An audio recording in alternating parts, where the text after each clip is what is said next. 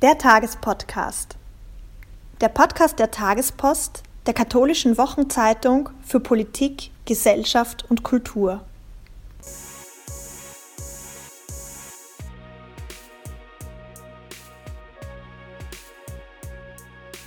Heute geht es um das Thema Tschüss Pille, ist der Hormonknaller am Ende. Ich bin Sally Dörni, Volontärin der Tagespost und ich interviewe heute meine Kolleginnen Veronika Wetzel und Emanuela Sutter, die das Thema der Woche betreut haben. Könnt ihr vielleicht zu Anfang das Thema einmal kurz vorstellen und ähm, mir erzählen, wie ihr auf das Thema gekommen seid? Ja, sehr gerne. Also gekommen bin ich auf das Thema dadurch, dass ich auf Instagram einen Post von der Tagesschau gesehen habe, äh, dazu, dass eben immer weniger junge Frauen die Pille nehmen und immer weniger junge Frauen äh, sie auch verschrieben bekommen. Und ich dachte mir zuerst ganz interessant, aber habe es dann gar nicht unbedingt weiter verfolgt. Und dann ging es bei einer Redaktionskonferenz mal darum, dass wir eben neue Themen der Woche gesucht haben. Und dann dachte ich mir, ja, schlage ich einfach mal vor, so als Thema. Und das wurde dann auch gleich genommen. Genau, und also beim Thema der Woche geht es eben darum, dass die Pille von immer weniger jungen Frauen konsumiert wird und stattdessen die natürliche Empfängnisregelung auf dem Vormarsch ist. Und dazu haben wir einmal einen Infotext geschrieben, also woran liegt es, dass die Pille immer weniger beliebt wird, ähm, welche, welche Verhütungsmittel oder ähm, Verhütungsmethoden werden stattdessen angewendet.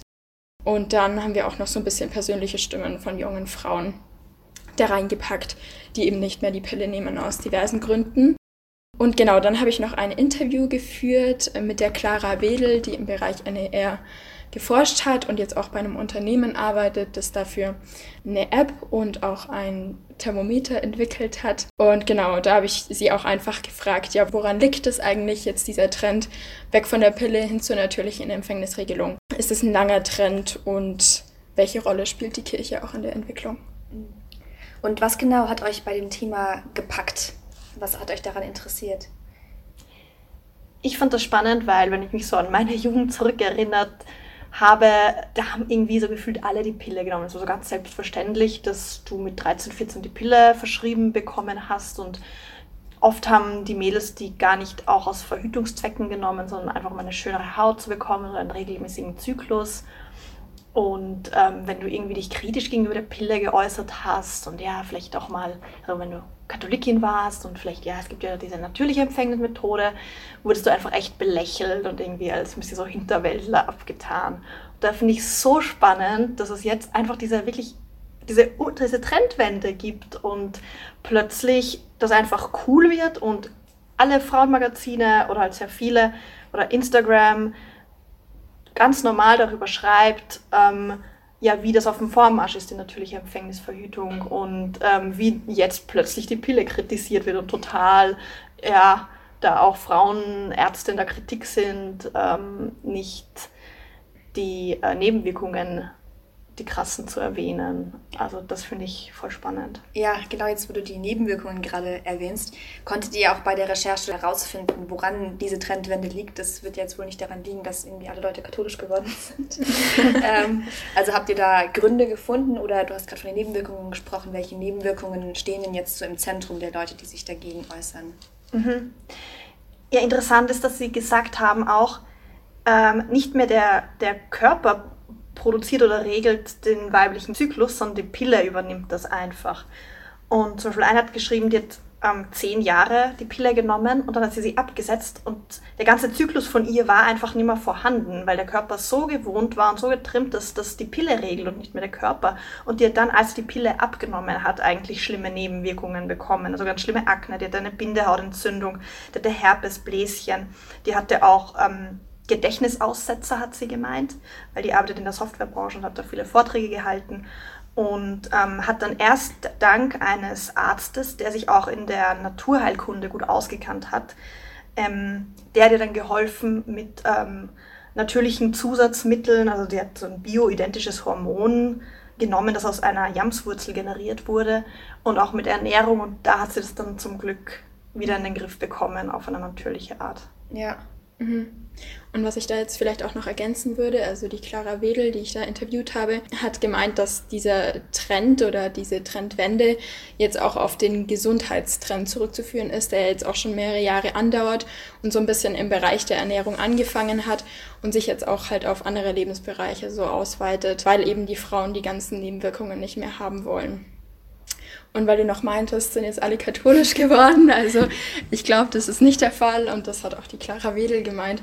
Also dass es tatsächlich eben nicht so sehr an der Kirche liegt und dass das kirchliche Verständnis von natürlicher Empfängnisregelung oder in dem Fall eigentlich der natürliche Familienplanung noch gar nicht so sehr in der Gesellschaft angekommen ist, sondern es ist einfach echt die Motivation, ähm, seinen Körper zu schützen von Nebenwirkungen. Also wenn ich da nochmal einhaken dürfte, ich glaube eben dieses, dieser ganze Öko-Trend irgendwie auch und auch dieser Trend man will gesamtheitlich auf seinen Körper schauen. Ich glaube, das spielt da mhm. einfach mit rein, dass Frauen einfach nicht mehr künstliche Hormone zu sich nehmen wollen. Ja. ja. Was hat euch bei der Recherche am meisten überrascht? Also ähm, mir ging es so schon relativ zu Beginn der Recherche, dass ich es einfach spannend fand, dass es eben vor allem junge Frauen sind. Also das äh, zeigt auch eine Umfrage von der Techniker Krankenkasse, dass die Zahl der Frauen, die die Pille nehmen, vor allem äh, unter den jungen Frauen sehr stark zurückgegangen ist, also unter den 18- und 19-Jährigen, was eigentlich ursprünglich die Gruppe war, die am stärksten die Pille genommen hat. Und da hat eben auch meine Interviewpartnerin gesagt, dass gerade junge Frauen gar nicht mehr überhaupt anfangen, die Pille zu nehmen, sondern einfach gleich mit natürlicher Familienplanung beginnen. Also das fand ich spannend, dass es eben so ein jugendlicher Trend fast schon ist. Und dann eine zweite Sache noch, die mich ein bisschen überrascht hat tatsächlich, war, dass manche Apps, also es gibt ja auch Zyklus-Apps, womit man dann eben seinen Zyklus beobachten kann und dann anhand dessen halt schauen kann, wo sind die unfruchtbaren Zeiten. Dass manche da halt wirklich nur auf Statistik basieren, wann der Eisprung sein könnte anhand von dem Durchschnittszyklus und dass diese Apps halt dann tatsächlich auch oft doch zu ungewollten Schwangerschaften führen und dadurch halt die Abtreibungszahlen auch wieder steigen. Ja, was ja im katholischen Sinne dann doch eigentlich kontraproduktiv ist.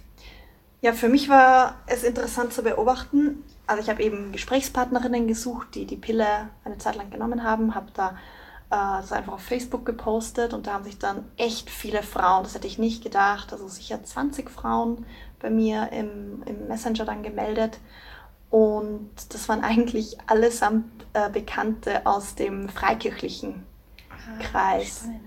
Ähm, und ja, es ist interessant, dass es einfach in der Freikirche nicht wie im Katholischen eine Lehre dazu gibt. Also da ist, ähm, ja, wie man verhütet, ist, das ist einfach Privatsache, das ist jedem selber überlassen. Das ist jetzt nicht, dass es da in der katholischen Kirche, dass der Katechismus da was vorschreibt oder die Lehre vorschreibt, ja, okay, nur die Empfängnis, die natürliche Empfängnisregelung. Ja, und trotzdem ist da jetzt anscheinend das Bewusstsein halt irgendwie da auch gekommen. Ja, ja. aber das, das kommt dann eben nicht aus einem christlichen Gedankengut, mhm. sondern eben mehr aus diesem allgemeinen Trend hin zur Ganzheitlichkeit und Natürlichkeit. Ja. Ihr beschreibt in eurem, in dem, in dem Titel von dem Zitat mit Clara Wedel, was du schon erwähnt hast, Veronika, mhm. ähm, da beschreibt ihr die Abkehr von der Anti-Baby-Pille als feministisch passen diese zwei Teile zusammen? Also die Antibabypille wurde ja irgendwie quasi als Vorzeigekind des Feminismus beworben. Mhm. Also ich finde es da ganz spannend, dass tatsächlich Papst Paul VI. in seiner Enzyklika Humane Vitae schon davor gewarnt hat, dass Frauen halt durch die Pille äh, gewissermaßen gefügig gemacht werden und eigentlich dann immer zur Verfügung auch stehen müssen so. Und dass der Vorteil von natürlicher Empfängnisregelung ist, äh, dass man in einem gewissen Zeitraum halt nicht miteinander schläft und dadurch die Frau halt auch nicht als Sexobjekt einfach so eingestuft wird. Und der Aspekt wurde, glaube ich, halt sehr lange ausgeblendet. Ähm, aber inzwischen ist er in der Gesellschaft tatsächlich auch angekommen. Also das, was die Kirche sozusagen schon äh, 1968 erkannt hat, das hat die Gesellschaft jetzt auch erkannt. Und zwar der Punkt, also, dass viele Frauen einfach nicht mehr allein für die Verhütung zuständig sein wollen und dass sie eben nicht ja, immer verfügbar sein wollen. Und ähm, ja, bei der natürlichen Empfängnisregelung ist es ja dann eben so. Also, da habe ich mit einer Gesprächspartnerin darüber geredet, die hat dann schon gemeint, es ist in gewissem Sinne natürlich schon die Verantwortung der Frau, weil sie diejenige ist, die da also verhütet, die ähm, ja dann eine App hat, einen Kalender oder mit Thermometer irgendwie Temperatur misst und so. Aber wenn man in einer festen Partnerschaft ist, betrifft es natürlich eben auch der Mann und die sagt halt, dass ähm, ihr Mann einfach ein ganz neues Verständnis für den weiblichen Zyklus dadurch bekommen hat, weil das eben dann doch was sehr Partnerschaftliches ist und das ähm, einfach da vom Mann Rücksichtnahme und Verständnis gefordert sind. Das heißt, ja. es wird mehr zu einer Sache der, der Partnerschaft, ja. weniger als jetzt eine Sache der Frau. Mhm. Ja. Wo ist die Kirche in diesem Phänomen? Also wir haben ja jetzt schon darüber gesprochen, dass es nicht unbedingt ein, äh, ein christlich motiviertes Phänomen sein muss, aber wie ist sie da quasi einzuordnen? Was könnte sie in dieser Situation auch tun? Ist das vielleicht eine Chance für die Kirche, auch irgendwie ihre eigene Lehre nochmal neu zu bekräftigen? Mhm. Ähm, ja, ist eine spannende Frage, die habe ich tatsächlich auch in meinem Interview gestellt. Also, wie gesagt, ich glaube, und das hat auch meine Interviewpartnerin so betont, dass die Kirche zu diesem Trend, dass die natürliche Empfängnisregelung oder natürliche Familienplanung beliebter ist, tatsächlich nicht so den Beitrag geleistet hat oder dass es nicht so auf sie zurückzuführen ist, weil tatsächlich, also ich auch gesehen habe in Statistiken, dass viele Paare zusätzlich ähm, zu der natürlichen Verhütung oder zur natürlichen Methode auch mit Kondom verhüten. Also ist dann doch nicht dieses Gedankengut da, dass äh, Verhütungsmittel per se schlecht sind, weil es irgendwie die Bejahung zum Leben ausschließt oder so, sondern es ist einfach ähm, eher das Denken, glaube ich, dass man in einem ja, geringeren Zeitraum Verhütungsmittel verwenden muss. Insofern ist da das katholische Verständnis, glaube ich, ähm, tatsächlich noch nicht so ganz vorhanden.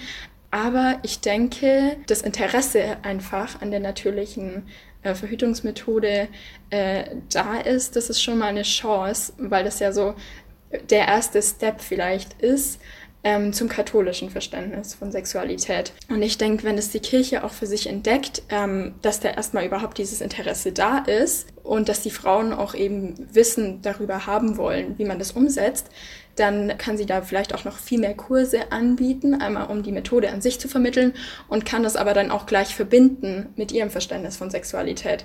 Also, dass sie sagt, okay, ähm, schön, dass ihr Interesse habt, aber es ist noch mehr, was dahinter steht. Und dass man dann zum Beispiel halt auch im Zuge dessen so ein bisschen die Idee von Theologie des Leibes vermittelt und eigentlich, äh, wie schön auch die Sicht der Kirche auf die Liebe ist. Das war der Tagespodcast. Danke fürs Zuhören und bis bald.